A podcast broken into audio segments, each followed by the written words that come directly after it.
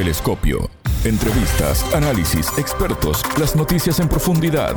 Todo para pensar la noticia. Se evidencia el fracaso de Occidente en querer aislar y debilitar a Rusia. Bienvenidos. Esto es Telescopio, un programa de Sputnik. Somos Alejandra Patrón y Martín González desde los estudios de Montevideo.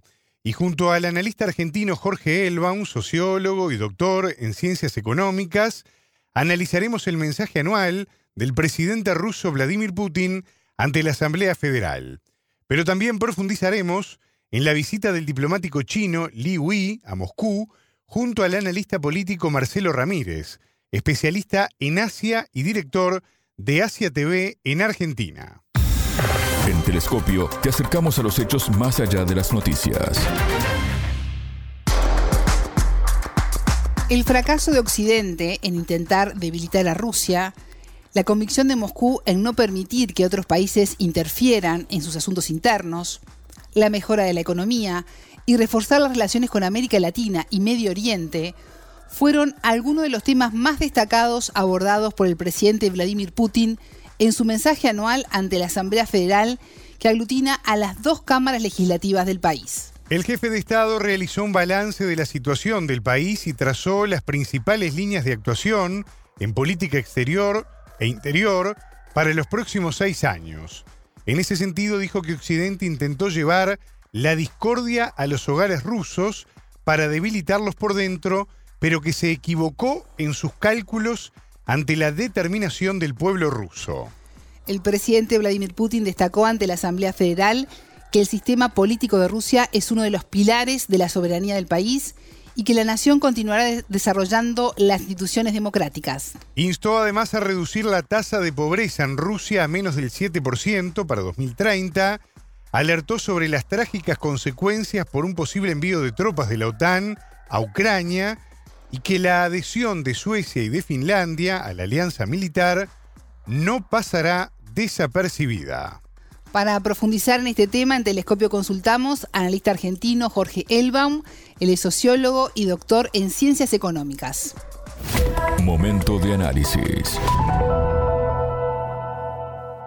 Jorge, qué gusto recibirte en Telescopio. ¿Cómo analizás el discurso de Putin, el presidente ruso, ante la Asamblea Federal y su énfasis en condenar intentos occidentales de debilitar a Rusia desde dentro? Bueno, el discurso de Vladimir Putin evidentemente estuvo focalizado en dos aspectos. Por un lado, responder a las amenazas realizadas eh, al inicio de esta semana por Emmanuel Macron referidas a que la Unión Europea, Francia, etcétera, podrían enviar contingentes de militares a Ucrania, más allá de que luego el propio Macron eh, aminorara el nivel de agresión que esas palabras significan, eh, diciendo que, aclarando que eh, se refería a militares que no entrarían en combate contra la Federación Rusa. Sin embargo, Putin claramente este, tomó, eh,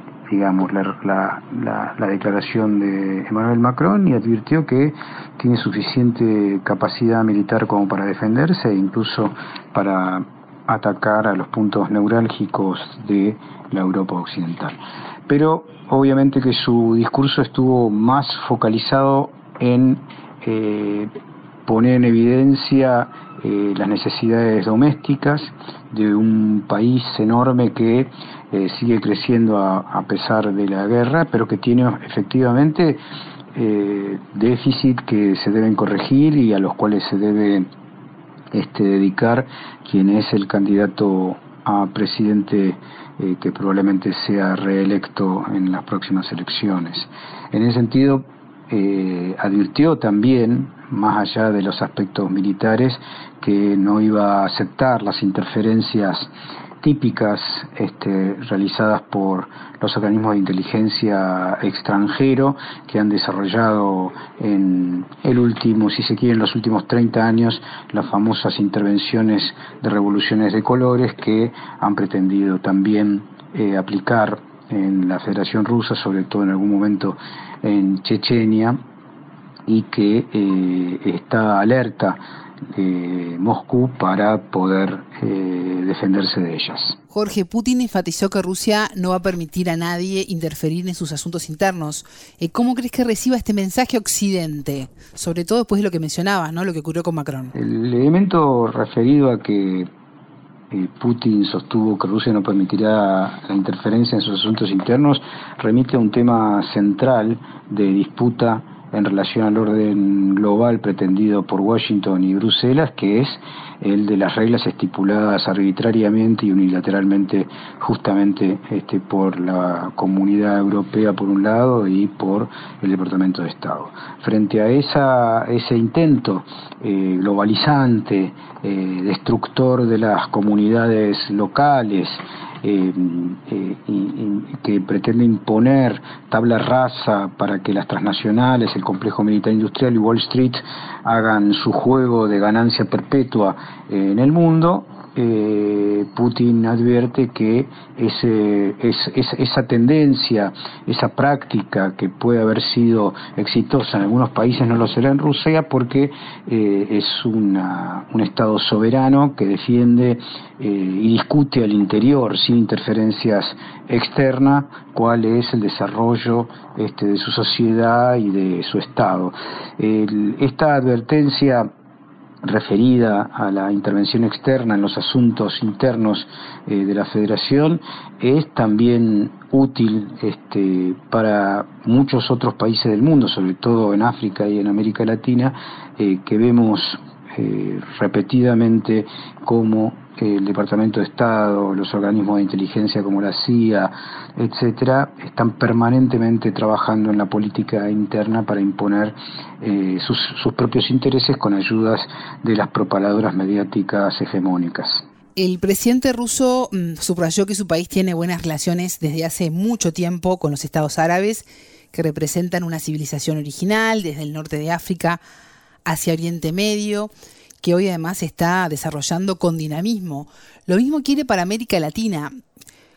¿Cómo puede repercutir esto, Jorge, en nuestra región? Sí, en el discurso Putin se refirió a estos tres conglomerados, ¿no? Los países este, islámicos, por un lado, eh, los países este, africanos y los países de América Latina, en lo que mm, en general eh, aquellos que trabajamos temas estratégicos denominamos el sur, el sur global.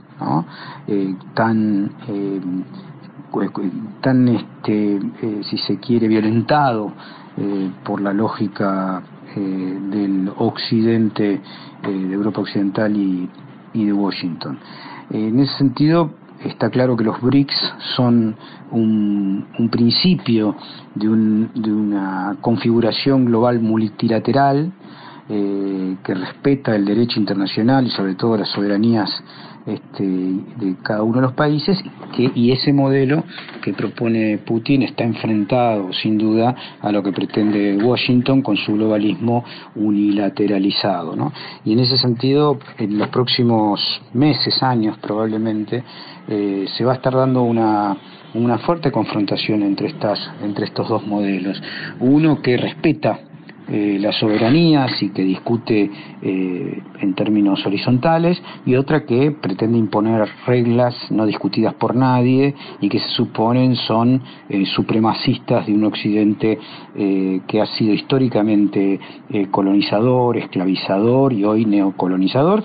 Y esa realidad se puede expresar claramente en el conflicto que se sucede en Gaza que es el resultado más allá de un atentado terrorista condenable realizado por Hamas eh, es el resultado obviamente de la ocupación de Palestina por parte de Israel que impide que existan dos países, que hasta ahora impide con el apoyo de Estados Unidos que eh, convivan dos países para dos pueblos entre Israel y Palestina. En ese marco es indudable que los BRICS y sobre todo sus referentes más importantes, que son Rusia, la Federación Rusa y China, están liderando un proceso que, eh, que a pesar de ser conflictivo lleva a que el sur global, junto con los BRICS, tengan un liderazgo eh, respetuoso de las soberanías y quede expuesto Estados Unidos y Bruselas como los responsables de una lógica de imposición este, neocolonial que limita las capacidades del sur global para desarrollarse. El enviado de China para Eurasia, Li Wei, realizará una gira por Rusia, Ucrania y otros países de Europa desde el 2 de marzo con el objetivo de encontrar una solución política a la crisis ucraniana.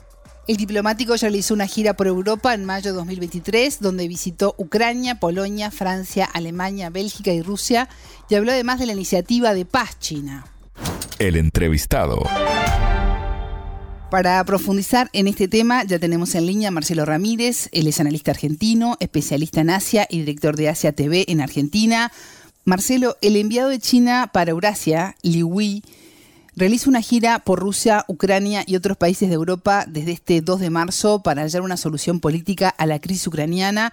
Este es un anuncio que realizó en las últimas horas el Ministerio de Exteriores del gigante asiático. ¿Qué expectativas hay al respecto? Bueno, muchas gracias por invitarme. Sí, la verdad es, un tema eh, muy importante lo que hoy estamos viendo eh, con China. Eh, sin embargo, la verdad, las expectativas, por lo menos en lo personal, no son muy altas.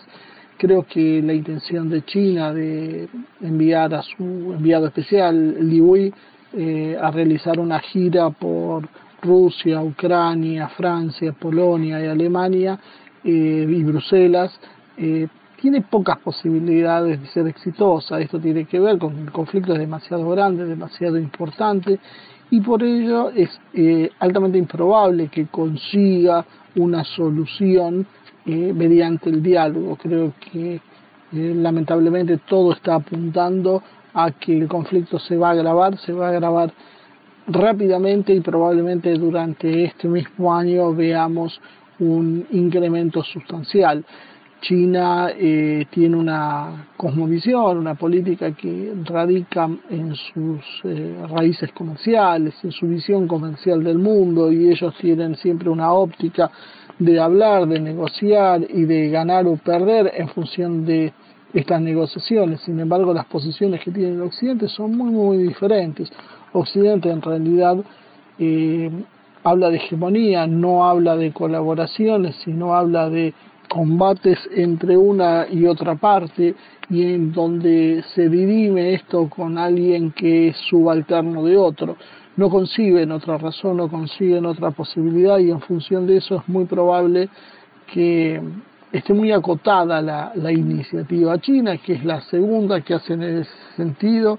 Eh, hace un tiempo ya habían realizado una gira similar con, la idea de, poder persuadir con esta nueva visión, pero bueno, a partir de las declaraciones de, de Macron, de enviar tropas a Ucrania como una posibilidad y ahora de von Leyen explicando que sí que ellos eh, piensan, eh, están analizando la posibilidad de utilizar los fondos rusos que fueron confiscados por los estados occidentales, ya ni siquiera para la reconstrucción de Ucrania, en este caso ya está barajando la posibilidad de usarlo para comprar armas, para darle a Ucrania, para combatir a Rusia. Bueno, por supuesto, todo esto es un despropósito eh, que de alguna manera pone un marco muy complejo para que China realmente pueda salir airoso de esta solución. Marcelo, este viaje representa la segunda ronda de diplomacia itinerante en busca de un arreglo político a la crisis en Ucrania. Liu también va a visitar Alemania, Francia y Polonia ¿Qué busca China con este viaje? ¿Qué objetivos persigue? Bueno, el objetivo final del viaje es precisamente conseguir ese acuerdo de paz. Eh, de alguna manera es bajar las tensiones, no, no podemos olvidar que China en realidad también tiene intereses en el mercado europeo. Los países europeos son eh, consumidores, pero a la vez también son proveedores del mercado chino, lo cual hay una relación eh, comercial importante, que si bien China hoy se está redirigiendo hacia el interior y hacia terceros mercados, eh, eh, por sus propias características, por su propia idiosincrasia, van a seguir intentando apoyar el comercio con Europa. De hecho, la propia franja, la, ruta de la seda, eh, tenía como destino final el mercado europeo. todo esto de alguna manera parece ser una, una movida del mundo anglosajón que ha decidido soltar lastre dejando a los europeos en una situación de, autodestrucción con el objetivo de poder enlentecer, entorpecer el desarrollo de China. Las posibilidades que, esto ocurra, como decía anteriormente, no son muy altas porque precisamente eh, la Unión Europea tiene en la mayoría de sus países eh, una dirigencia que no está al servicio de sus pueblos, ni siquiera sus intereses nacionales, sino que simplemente es una una, podríamos decir, una, una clase política que está al servicio de los poderes anglosajones, indudablemente lo que decida Washington y detrás de Washington lo que decida Londres son básicamente las eh, posibilidades más altas de que esto se realice. Estamos viendo, por ejemplo, el suicidio económico de Alemania, negándose a utilizar el combustible ruso o a investigar, por ejemplo, por qué eh, se volaron o quién fue el responsable de la voladura del Nord Stream y sin embargo parecen no tener interés, eh, están eh, destruyendo, autodestruyendo su propia industria, dado que la la posibilidad de funcionar sin el gas como materia prima e inclusive importándolo de Estados Unidos a valores varias veces superiores al ruso, bueno, claramente está produciendo este proceso de destrucción económica que está viviendo Alemania, que ya se traduce en una recesión eh,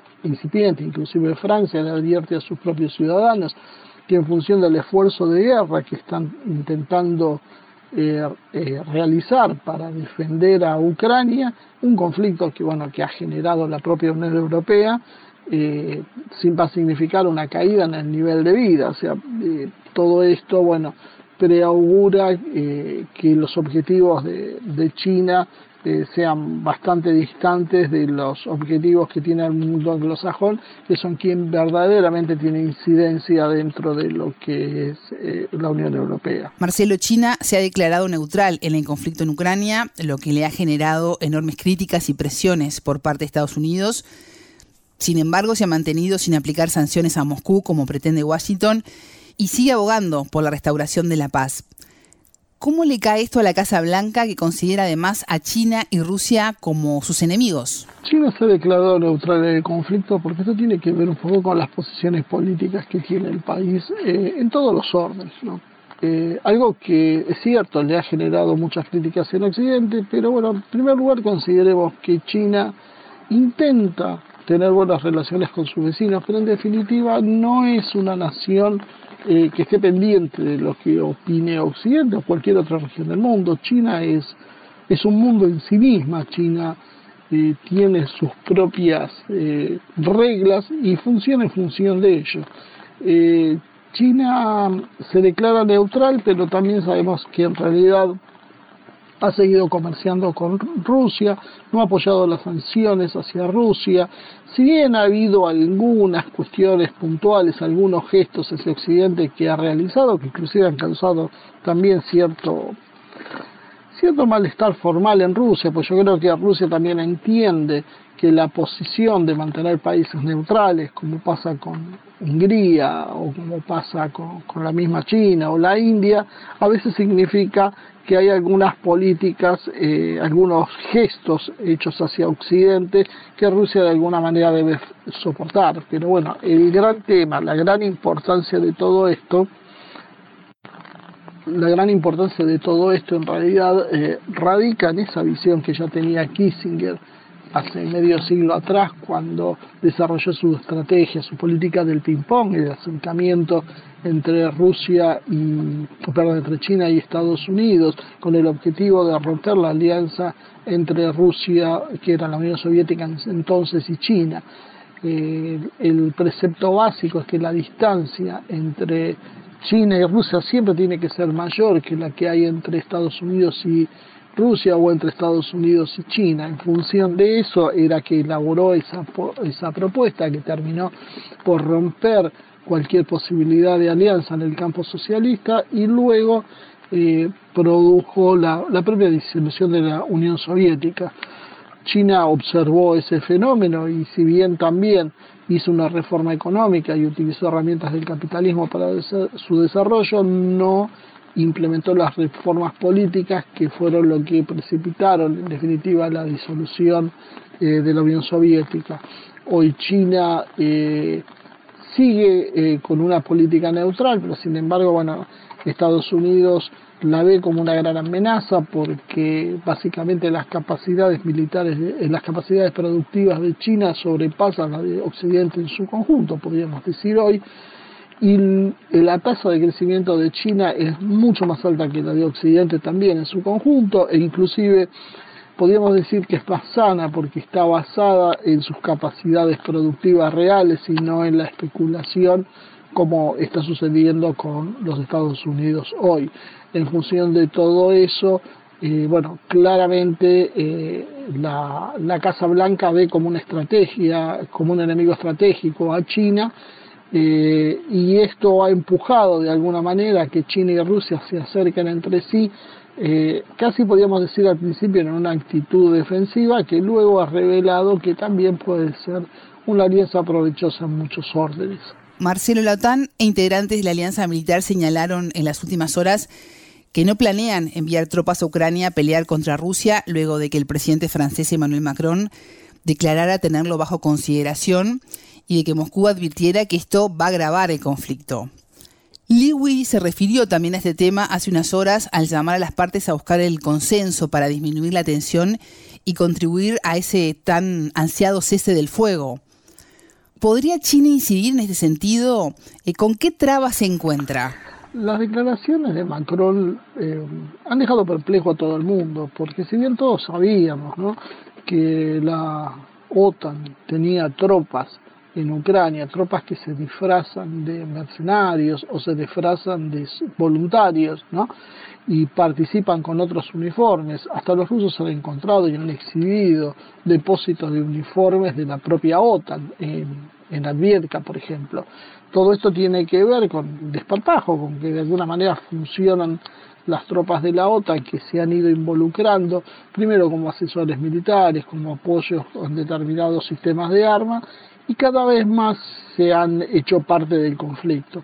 Sin embargo, y a pesar de todo eso, eh, había una, una línea roja, podríamos decir, que no se había cruzado, que tenía que ver con la aceptación oficial de estar enviando tropas. Bueno, ese es el paso que acaba de hacer Macron. Yo creo que de alguna manera lo que intenta Macron es eh, poner este tema sobre la mesa, un tema que parecía tabú, que los europeos por ahora se resistían claramente y pese a que gente como Borrell habían dicho que había que destruir a Rusia militarmente, que Rusia debería ser derrotada militarmente, bueno, hay un, un punto más en esta historia que es que simplemente no esto no, no va a ser eh, posible y que parece que se preparan para una guerra total. Si bien hubo una serie de repudios en Francia y en otros países europeos que se distanciaron rápidamente de las ideas de Macron, el tema ya se puso sobre la mesa y eso creo que es lo importante. Sobre eso aparece von Leyen diciendo que el dinero que se confiscó a Rusia puede ser usado para ayudar a Ucrania y ya no para ayudarla en la reconstrucción hipotética, para lo cual primero tendrían obviamente que ganar una guerra que están perdiendo, sino que también podía ser usada con otro objetivo que sería el entregarle armas a Ucrania. Eh, bueno, claramente en, este cuadro eh, la belicosidad está aumentando, es muy probable que esto tenga mucho que ver con la próxima llegada al poder de Trump, eh, si no aparece un signo en los Estados Unidos, las posibilidades de que Trump llegue son muy altas y que la OTAN pierda eh, un socio importante, porque parte de los planes de Trump es eh, sacar a Estados Unidos de la OTAN, porque sea bueno, simplemente porque le ocasiona un gasto y le trae problemas a Estados Unidos que hace que se beneficien solo algunos, algunas corporaciones que además, curiosamente, o tal vez no, están enfrentadas con él. Eh, por lo tanto, hay una fecha límite que sería eh, el primero de enero, cuando asumiría el nuevo presidente, y la resolución de este conflicto, es decir, la escalada bélica debería precipitarse a lo largo de este año. Creo que eso es lo que estamos viendo con el aceleramiento de todo esto. En ese marco, la gira de China eh, tratando de pacificar, vemos que tiene pocas posibilidades. La única tal vez es explicar con mucha más crudeza que en caso de que haya una guerra real, China va a estar del lado de Rusia y que eso haga reflexionar a esta clase política europea que tiene una visión eh, infantil y suicida de, la política exterior. Marcelo, hace unos días el ministro de Exteriores ruso Sergei Lavrov y el vicecanciller chino, que es un Weidong, eh, que se encuentra además en Moscú en una visita de trabajo, eh, examinaron juntos esta crisis en Ucrania. Los dos políticos también intercambiaron opiniones sobre cuestiones de seguridad en el espacio euroasiático, un tema que ya hemos conversado contigo en otros programas de telescopio, así como en la región Asia-Pacífico.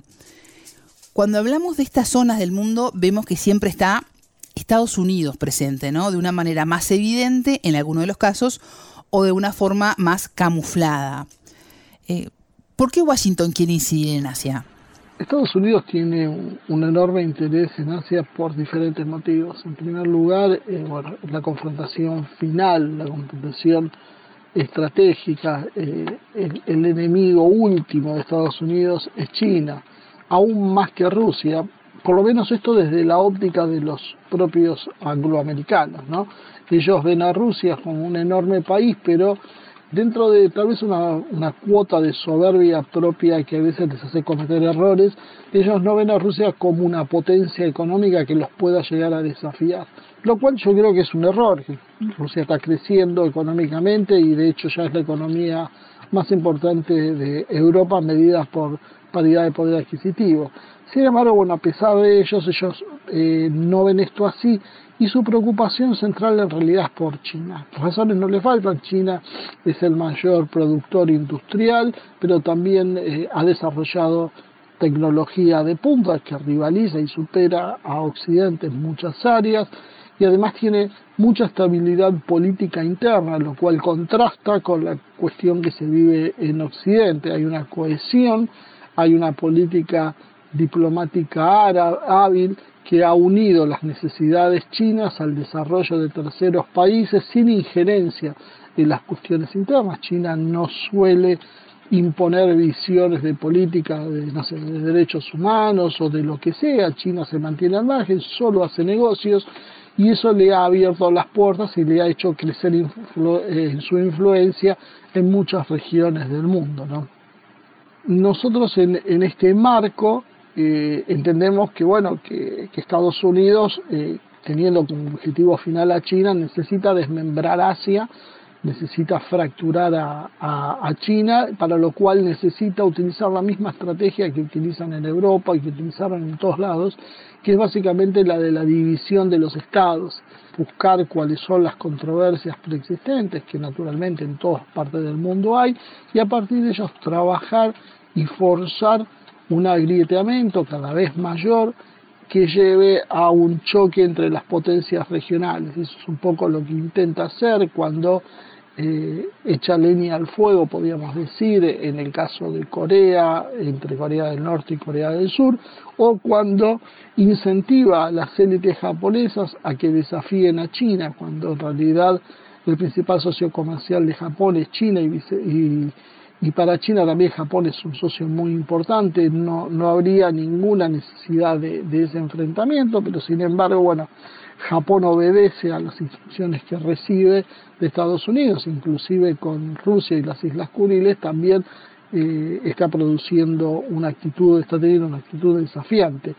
Todo esto tiene que ver en, en esa necesidad de destruir a quien en el futuro es el mayor enemigo posible de los de los intereses anglosajones y dado eso eh, China es el centro de, ese proceso. Además, no olvidemos que en Occidente hay una agenda de despoblación eh, en función de reducir la carga poblacional sobre el planeta y bueno, eh, Asia representa cerca del 60% de la totalidad de habitantes y además lo, lo, lo son en función de dos características. Una, hay sectores muy desarrollados y muy poderosos militarmente y por otro lado son bastante impermeables en lo ideológico.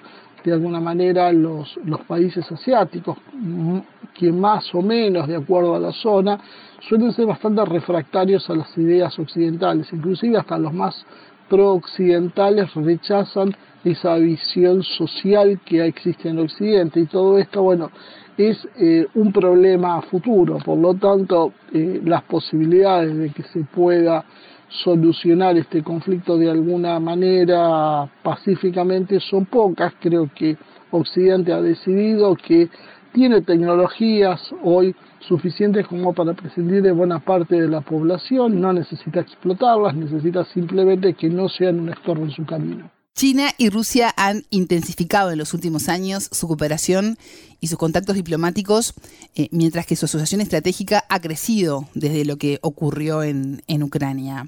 ¿Cómo ves esta situación? China y Rusia han intensificado sus su cooperación y sus contactos diplomáticos en función precisamente de tener un enemigo común que es Occidente. La misma visión que, contábamos anteriormente, que tenía Washington de la necesidad de estar siempre más cerca con alguna de las dos partes y evitar que se produzca ese eje euroasiático, lo lleva a, ver la necesidad precisamente de hacer lo contrario y de estar unidos. Eh, esto no es un proceso que haya surgido caprichosamente o como resultado de la presión de Occidente hacia Rusia. Este es un proceso que se ha generado muchísimo tiempo antes.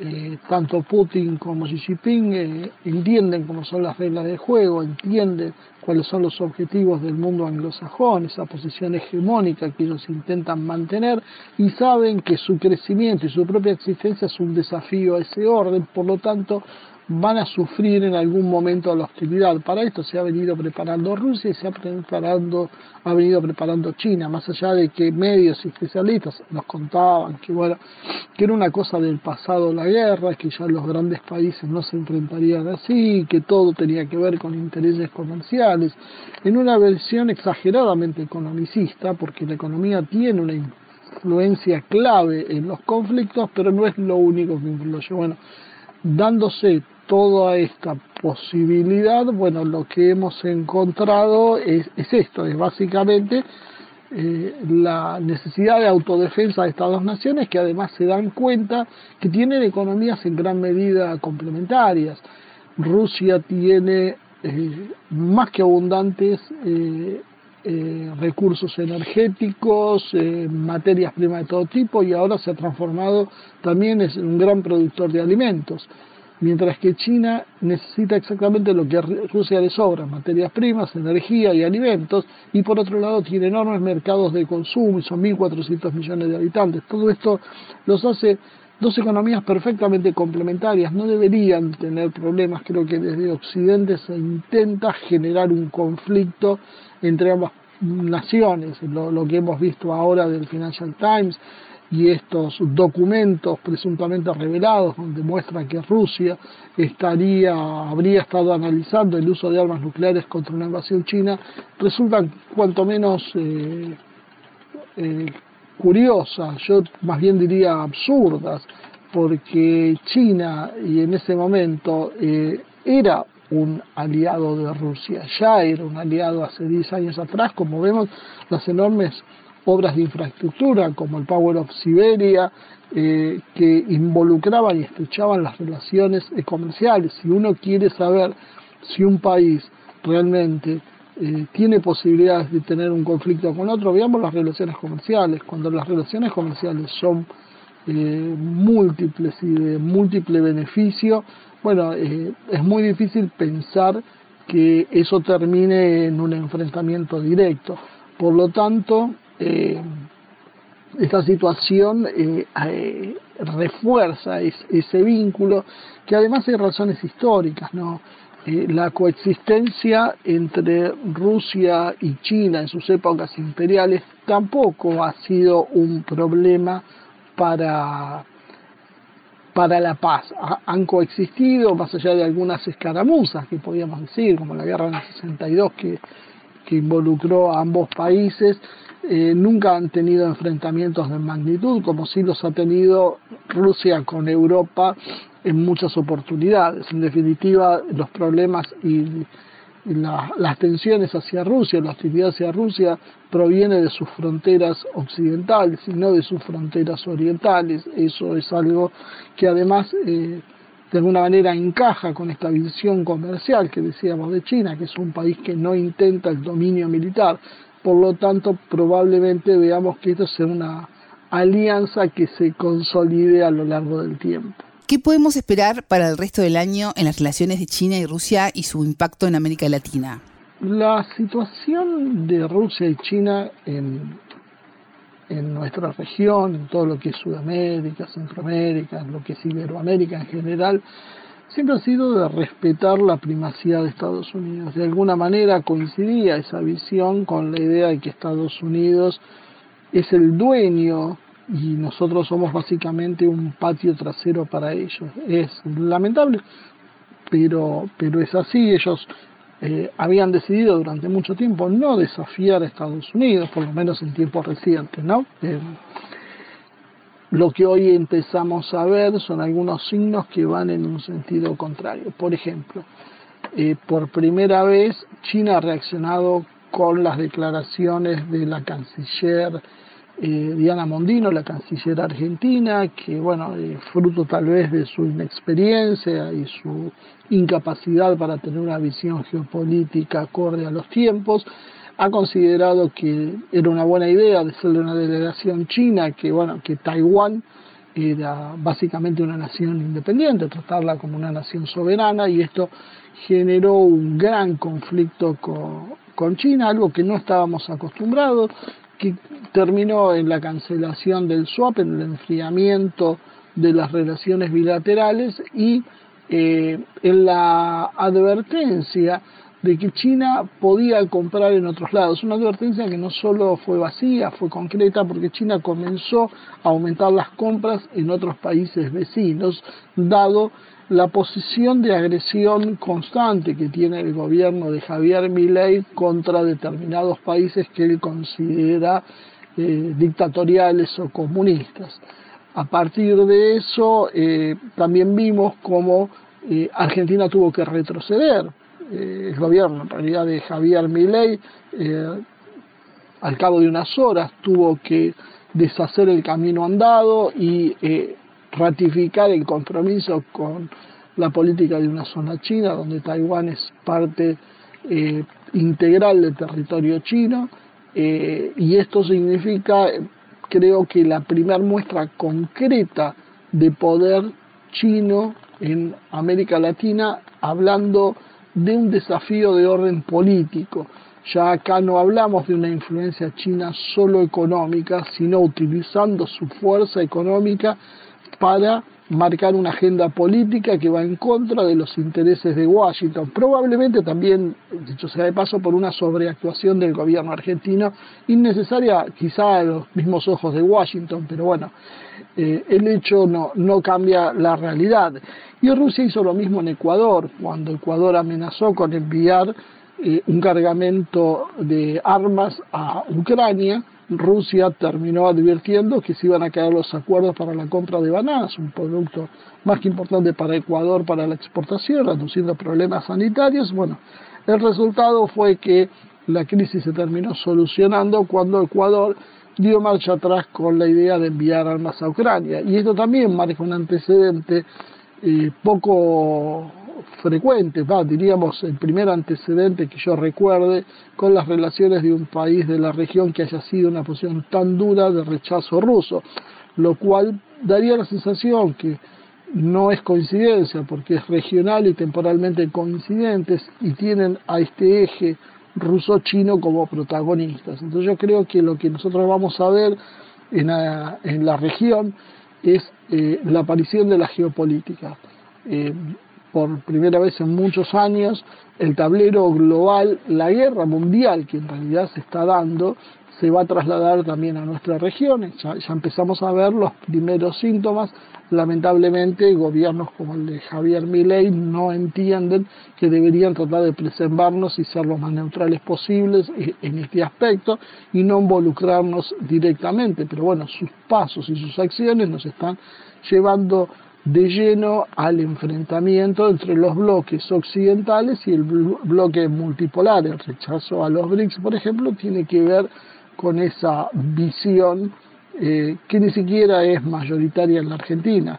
Eh, por lo tanto, eh, creo que vamos a empezar a tener un papel diferente al que veníamos teniendo en los últimos años. Marcelo Ramírez, analista argentino, especialista en Asia, director de Asia TV en Argentina. Gracias por estos minutos con Telescopio. Bueno, muchas gracias por, por la oportunidad de hablar con ustedes y con, con la audiencia de Sputnik. Telescopio. Ponemos en contexto la información. Hasta aquí nuestro espacio de análisis. Pueden volver a escuchar las entrevistas en sputniknews.lat.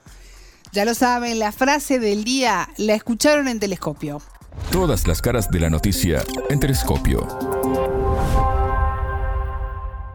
Frente a esa, ese intento eh, globalizante, eh, destructor de las comunidades locales, eh, que pretende imponer tabla rasa para que las transnacionales, el complejo militar industrial y Wall Street hagan su juego de ganancia perpetua en el mundo, eh, Putin advierte que esa tendencia, esa práctica que puede haber sido exitosa en algunos países no lo será en Rusia porque eh, es un Estado soberano que defiende eh, y discute al interior sin interferencias externas cuál es el desarrollo este, de su sociedad y de su Estado.